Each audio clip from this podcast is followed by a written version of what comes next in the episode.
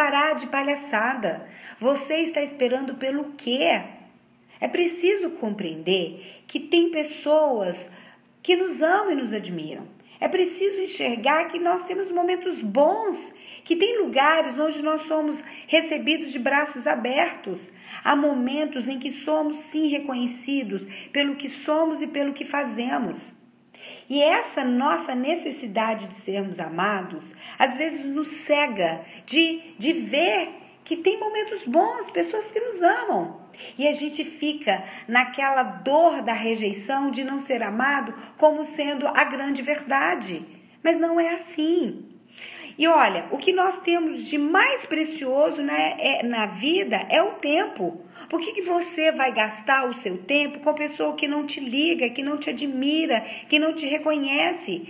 Por que gastar o seu tempo num lugar onde você está vendo todos os sinais de que você não é bem aceito e nem reconhecido? Sai daí! Não liga mais para essas pessoas. Busque pessoas que te admiram e que te amam. Busque lugares onde você se sente bem. A rejeição está sendo uma opção sua. Aceite que dói menos não é conformar. Aceitar que dói menos é ver a sua vida como ela é, é ter consciência da sua vida, é um novo olhar, é ser observador de si mesmo, é aceitar a vida com a transitoriedade que ela é. O ser humano que você é não é fixo e permanente e nem mesmo a vida.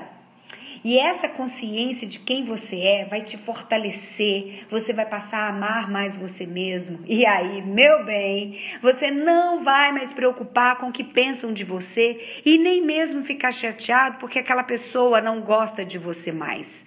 Então a dica de hoje é: comece o dia amando mais você e termine o dia mais grato. Fez sentido para você? Então vai lá. Você é amado, você é reconhecido e aceito. Acredite nisso e comece você se amando. Eu espero que, que isso tudo tenha feito sentido para você, que você tenha um dia de luz. Eu, eu sou Etel Peternelli, eu sou coach de carreira e também a idealizadora da Kids Coaching.